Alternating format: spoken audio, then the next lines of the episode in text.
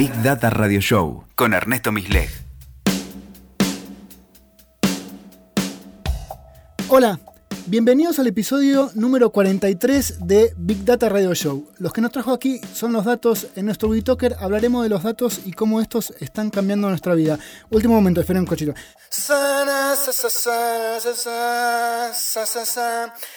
Ganó Scioli. Argentina tomó una decisión y Daniel Osvaldo Scioli es el presidente electo por los argentinos. Así lo indican los primeros guarismos de boca de urna que la producción de Big Data Radio Show tuvo acceso. Carísimo, nos, nos salió la jodita de la encuesta. Al margen, qué palabrón que es guarismo, ¿no? ¿Se dieron cuenta? Si tuviese un perro lo llamaría guarismo. Chumbe guarismo. ¿No? Un ovejero guaraní. ¿Por qué se equivocan las encuestas?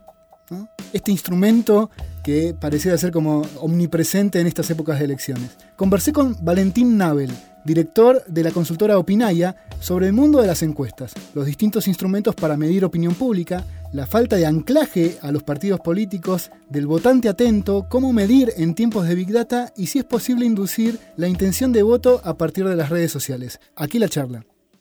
Bueno, una de las cosas que a mí me interesa es qué es lo que mide la, encuesta. Eh, eh, ¿Hablamos de encuestas políticas o sí. encuestas generales? Bueno, empecemos encuestas en general, y después nos circunscribimos a la política. Bueno, eh, las encuestas, las que más visibilidad tienen son las políticas, pero no son las que más se hace en una consultora regular. Es decir, los que más consumen encuestas son las empresas de consumo masivo. Es decir, lo que vos encontrás en un supermercado pañales, bebidas, comestibles, yogur, todo eso es lo que más eh, encuestan. Automotrices, bancos, servicios en general también hacen muchas encuestas. Últimamente hubo un boom de lo que se llama Customer Experience, que es hacer encuestas de experiencia. Si vas a un hotel y te lleva una encuesta de cómo fue el hotel o el eh, restaurante, todo lo que tenga que ver con servicios. Y las encuestas políticas son unas de, esa familia de, encuestas, ¿no? Pero bueno, uno cuando dice yo trabajo en encuestas se relaciona directamente con encuestas políticas que obviamente tienen un pico durante las elecciones y después van bajando. Los gobiernos, los estados también hacen encuestas, pueden ser encuestas sobre gestión, satisfacción con los espacios públicos, hicimos nosotros satisfacción con la recolección del residuo, para medir las empresas. Bueno, esta misma idea de, cuando te vas de un hotel, te da la encuesta de qué tal estilo usted. Ah, eh, eh, aparecieron ahora, hice un trámite en la FIP o en el CES. ¿Cómo, fue el trámite? Totalmente. Eh, y después van, durante el año miden aprobación con la gestión o temas puntuales de una ley, no sé, la ley del aborto. Entonces eso un, Estado, un gobierno, un partido puede hacer una encuesta puntual. Pero las que más se conocen son las, de, las encuestas que se llaman de intención de voto, las que pretenden decir qué va a pasar el día de las elecciones. Eh, y eso es lo que, lo que más se conoce. Y Obviamente nos pasó a nosotros ahora en Argentina, pero también le pasó a Trump y también pasó Brexit, en el Brexit. Colombia. ¿no? hay como una crisis de, del modelo de, de, encuestas. Parecía ser como que es un elemento que no termina nunca de, solidificar. El instrumento para medir es complejo, la cosa que hay que medir también es compleja. La pregunta sería, ¿por qué es difícil medir esto? Bien, em, es cada vez más difícil un poco también por el cambio de los partidos políticos. O sea, antes cuando había partidos políticos había identidades, entonces la gente no cambiaba tanto de partido político. Ahora la gente salta de un lado al otro mucho más fácil, como los políticos también saltan de un lado para el otro. Entonces estos saltos hacen que que el objeto de estudio mute todo el tiempo. Claro, lo, que, lo mismo que vos aprendiste para la elección pasada, a lo mejor no lo podés transferir a esta elección. Sí.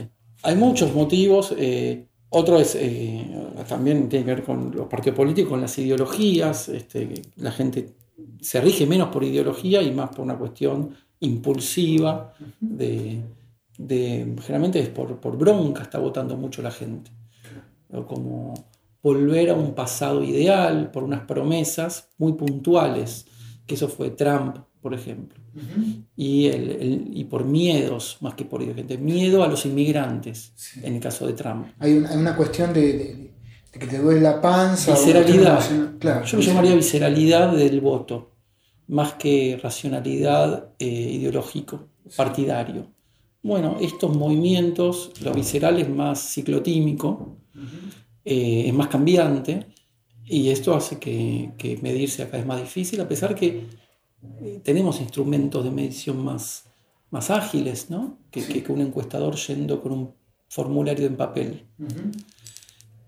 Hay distintos métodos y cada uno tiene su pro y su contra, pero eh, es cierto que, que, vienen fallando. En, en, Estados Unidos todas las encuestas daban ganadora a Hillary Clinton. También hay que pensar el efecto que tienen las encuestas, ¿no?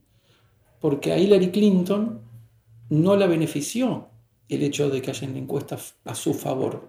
Como alguna gente piensa que una encuesta favorable favorece... Claro, ahí, ahí lo que estás planteando es que la encuesta ya es un contenido periodístico o es un contenido de divulgación en sí misma. Sí. Este, que no juega a favor, no, no, está claro para quién juega. Claro. En el caso de Hillary Clinton, no era una candidata que despertaba pasiones, más bien todo lo contrario, una mujer fría, que no, no causaba devoción, y la gente no, la quería a ella, pero detestaba a Trump.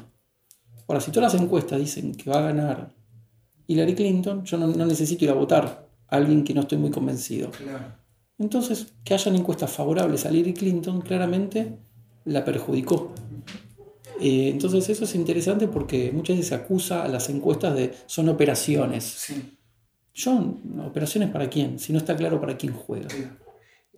¿El entregable único y último es ese número? No, no, no, no. Esa es buena pregunta. Eh, no, no es. Eh, las encuestas políticas no, no, son de la parte de intención de voto. A quién vas a votar es solo una partecita de lo que investigamos. Se investiga también cuáles son los principales problemas, cuáles son las expectativas económicas, si crees que, que te va a ir mejor, o si crees quién es bueno para resolver los problemas del día a día. Se investiga también eh, en qué valoran bien al gobierno y en qué valoran mal. Y cuánto pesa eso. Entonces, y, también, y también facetado por eh, lugar, por grupo etario. Exactamente. Entonces, todo eso por los cortes sociales que tenemos. Entonces, a los jóvenes, ¿qué es lo que más le importa? A los jóvenes, ¿qué es lo que más valoran de este gobierno? ¿Qué es lo que más critican? ¿Qué propuesta podría llegar a aprender? Eh, por ejemplo, hace un mes, me parece, salió una medida del el servicio eh, cívico voluntario que le iba a dar gendarmería, que se anotaron un montón de jóvenes. Bueno, eso claramente sale de una encuesta. ¿Por qué? Porque Cambiemos claramente tiene problemas con los jóvenes, es decir, los jóvenes no, no les ofreció nada, no, no, tiene mística de joven, es un partido que vino a decir voy a ordenar las cuentas públicas, el déficit fiscal lo voy a llevar a cero, eh, voy a construir cloacas, no tiene mística, cambiemos como vamos a hacer la revolución, eh, vamos a enfrentarnos a los grandes poderes que nos están oprimiendo. Bueno, esto hace que, que, los jóvenes le iba mal, le va mal a Cambiemos, a Juntos por el Cambio. Bueno, entonces se dieron cuenta que tienen problemas con los jóvenes, que los jóvenes no encuentran trabajo. El mayor problema de un joven es no encontrar trabajo. Y también se dieron cuenta por encuestas que la institución mejor valorada hoy en día es Gendarmería. Claro. Entonces no sale de, sale de, encuestas claramente, porque aunque le parezca mentira, nosotros lo medimos y cuando uno le pregunta cuáles son las instituciones más valoradas, Gendarmería cambió, y eso es algo que cambió, antes no era así. Pero Gendarmería se ganó un lugar en la sociedad como la fuerza que te mata a los narcos, o, sea, que, o que combate a los narcos. Y la, la fuerza confiable en comparación a la policía bonaerense, que tiene una mala imagen. Entonces, realmente eso de verdad, que Vidal, Bullrich se apoyaron en la gendarmería para combatir, y la gente lo, reconoce eso. Entonces es un ejemplo de que, de una encuesta salen propuestas, en este caso.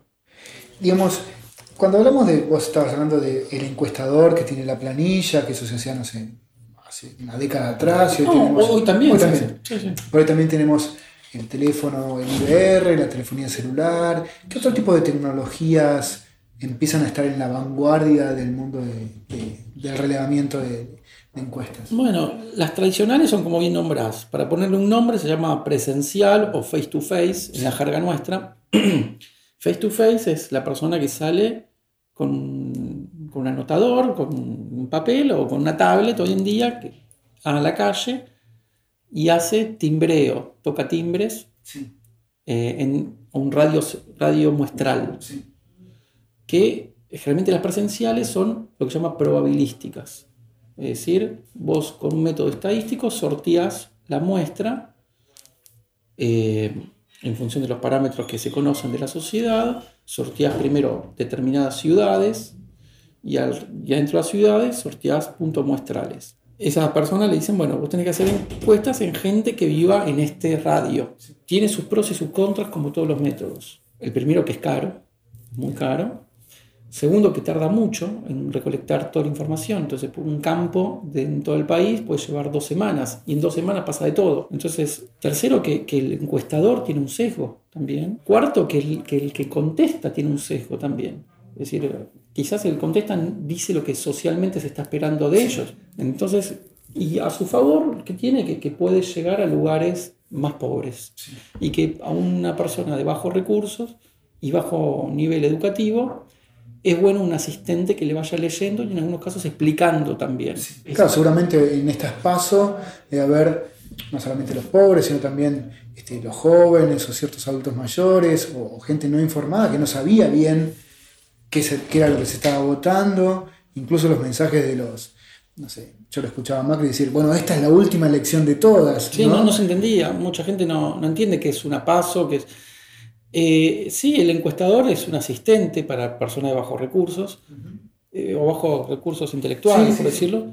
Como digo, puede llegar a niveles bajos, sí y no, ¿no? Porque a una villa un encuestador tampoco puede entrar.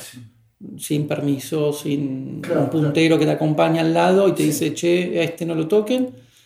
Eh, hasta el día de hoy, mm, una persona extraña, foránea en un barrio dando vuelta, este, no, es tampoco tan fácil. Entonces puede, es más, puede llegar a clase baja, sí y no.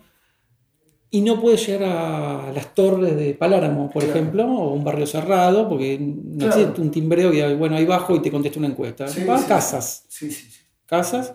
Y generalmente otro problema que tiene es que agarra gente que no trabaja, ¿no? Porque en horario laboral no puede salir a encuestar a las 7, 8 de la noche, donde un tipo que vino a trabajar eh, te va a responder. Entonces, son, son las, las contras.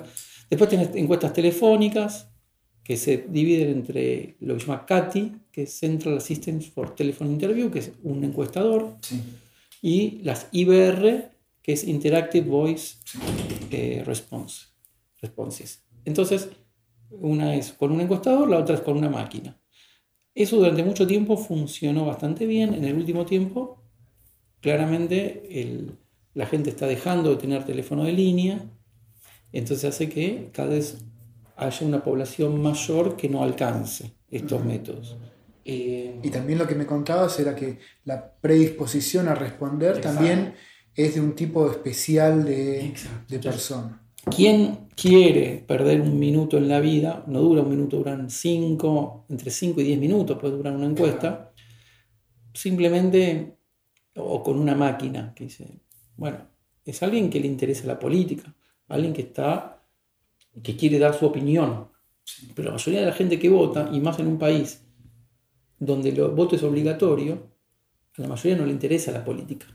No quiere opinar, no, está buscando opinar.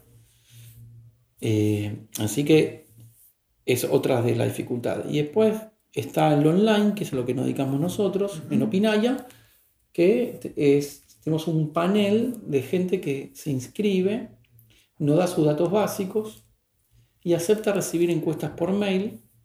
Con cada encuesta recibe premios y esos premios los canjea en una tienda. Entonces, lo bueno, todo tiene sus pros y sus contras. las ventajas que tiene es que la persona hoy recibe una encuesta de pañales, si tiene un hijo bebé, eh, o de yogur, y pasa una de una telefónica y, en tres días o cinco días una de política. Entonces la persona, mm, el incentivo no es dar la opinión, sino ganar sus puntos. Entonces eso nos posibilita llegar a personas no, que no le importe la política particularmente. Claro, que esa es una de las desventajas, es justamente lo que hablábamos de esto, de que tienes que estar predispuesto a perder 10 minutos de tu vida para contestar. Exactamente. Hay otro incentivo. Ahora, ¿cuál es la desventaja? Bueno, que tenés que tener un cierto recurso intelectual para leer y responder y autoadministrarse un cuestionario eh, que, no todo el mundo tiene la paciencia y, como te digo, puedes saber eh, leer y escribir, pero eso no te garantiza que, que quieras este, hacer un cuestionario de 10 minutos solo pensando en, cuáles son las principales cosas que te gustan de este gobierno, por ejemplo. Sí, y, y para cerrar, hay, hay una idea, nosotros cuando hablamos de Big Data, hablamos de una abundancia, de un desborde de datos, datos hasta, hasta por los codos, pero hay una faceta de del entendimiento de Big Data que es el dato está ahí sin que nadie haya hecho una pregunta para contestar. Sí. Entonces, imagínate un espacio donde la gente opinó, pero sin que haya un encuestador que le haya dicho la pregunta. O sea, se expresó. ¿Es posible capturar intención de votos de espacios donde no hubo una pregunta para quién ibas a votar? Yo creo que, diría casi no. ¿Qué pasa? Eh, el lugar donde la gente opina hoy en día es Twitter. No, no hay otro lugar. ¿no? Entonces, el, es el lugar, creo yo, por lo menos en Argentina, tal vez en otros países hayan otros lugares, pero creo que mundialmente Facebook ya antes, me parece que hasta hace unos años la gente opinaba más, hoy en día ya como es muy social y más en Argentina, donde nadie quiere enemistarse con, una, con un familiar, un amigo, porque hoy es duro hoy festejar el triunfo y mostrarse, es gente particular la que manifiesta, la que habla de política en Facebook, es gente muy particular. Eh, todos tenemos algunos en nuestros entre nuestros conocidos. Claro, pero obviamente es uno de 500 o uno de 200. Pero fue, fue yo que sigo Facebook, fue bajando. O sea, antes éramos más bestias todos en Facebook. ¿eh?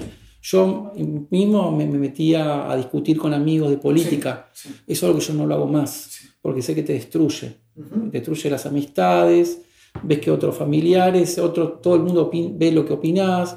Bueno, eso fue bajando en Facebook Después, además, que, que mucha gente fue a, Instagram, donde la política es casi muy chica, es más. Y quedó Twitter como el lugar más político.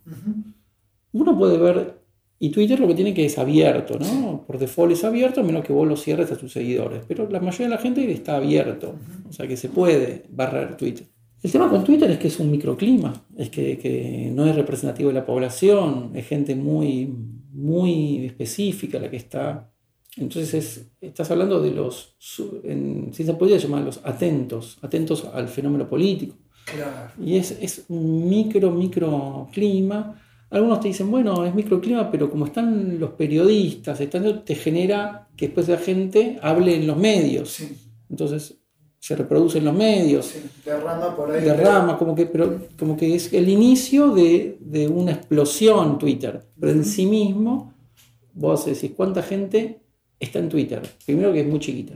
De los que están en Twitter, ¿cuántos producen contenido y cuántos solamente miran? Muy poquito. ¿Cuántos likean? Puede ser. Entonces yo creo que, que, es muy riesgoso extrapolar, porque además no sabes el perfil de esa entonces el sexo, edad, no lo sabes. O sea que te estás basando muy, muy en, en, poco, digamos, a diferencia de otras técnicas donde conoces los datos de la persona o, al menos los podés este, categorizar con edad, sexo, nivel de estudios o dónde vive. En el mundo de Twitter vos estás suponiendo que es tu usuario porque en el pasado tuiteó de tal manera, podés inferir algún tipo de características de esa persona, pero no estás este, de alguna manera seguro, con certezas, ni de que sea una persona, ni que esté robotizado. Porque eh, se pueden tener dos perfiles en Twitter, tranquilamente, uno fake y uno verdadero. Sí, sí, sí, sí. Yo lo que he visto de Big Data es, eh, que me parece interesante, no es tanto con las redes sociales, sino es con las tapas de los diarios. Ajá. Entonces, gente que toma los 10 diarios más importantes y, y con las tapas de los diarios, con los titulares, te puede predecir este, para dónde va el país. O Claro. sea, para dónde va, este, si va a haber una crisis. O sea que no, no tomar como fuente ese espacio social de Twitter como bastante roñoso, sino espacios más curados, Claro. que de alguna manera también tienen sus intereses. Sí, puede cambiar, un diario no- puede cambiar de, no- de rumbo. ¿eh? No tenemos que ser este, necios de pensar que, que un, que- que un periódico solamente cuenta la realidad, sino que cuenta desde su perspectiva y con sus intereses, pero bueno, sondeando lo que dicen los diarios. Claro, tomando diarios de diversos este, ángulos, Sí. ángulos, este, si uno hace el seguimiento. Yo he visto trabajos de esos que me, parecieron que por ahí pueden andar, pueden sacar cosas interesantes, que es también Big Data, eh, pero no basado en, en- en las opiniones, sino en... ¿Y vos en crees que... Ahí ya está la última, digamos. ¿Y vos crees que es, que es posible, no sé, hacer un poco de futurología, digamos, pensar de acá a 5 o 10 años, ¿existirán espacios de opinión digitales o tecnologías digitales para, no sé, o para discutir y debatir, o bien para este, extraer la información, o sea, no sé, que esos espacios sean más, más aptos para, para tu disciplina o para... Y yo creo que va, a la gente le, le gusta opinar, a la gente, la gente tiene necesidad de opinar. Uno pasa un hecho social y, y quiere. Eh, a mí me pasa que este, uno lee algo y quiere expresarse, ¿no? el ser humano tiene ganas de expresarse.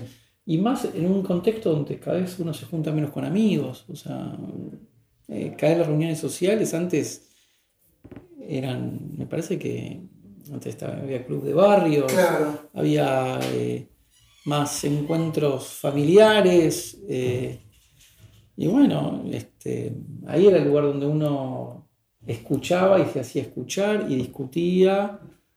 Y bueno, eso se, como muchos ámbitos de la vida se fue trasladando hacia, hacia Internet. o sea, y, y yo creo que, que- que sí, yo creo que van a, van a haber lugares.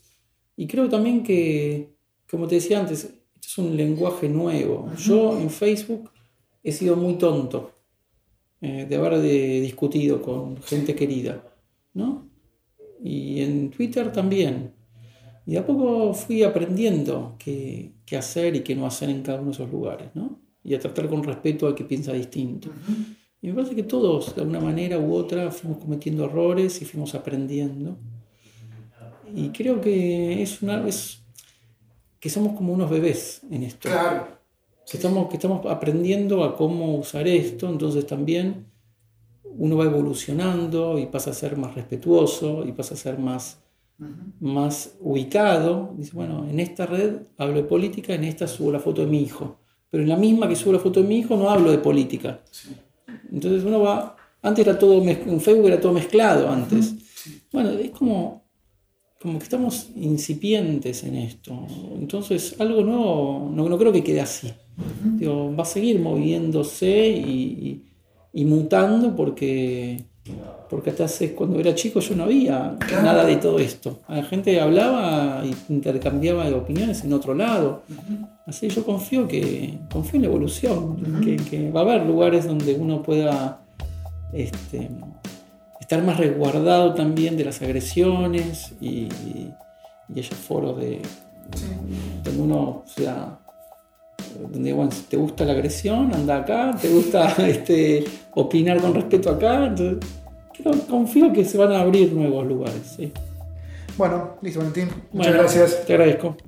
Escuchaste Big Data Radio Show con Ernesto Misleg. WeToker. Sumamos las partes.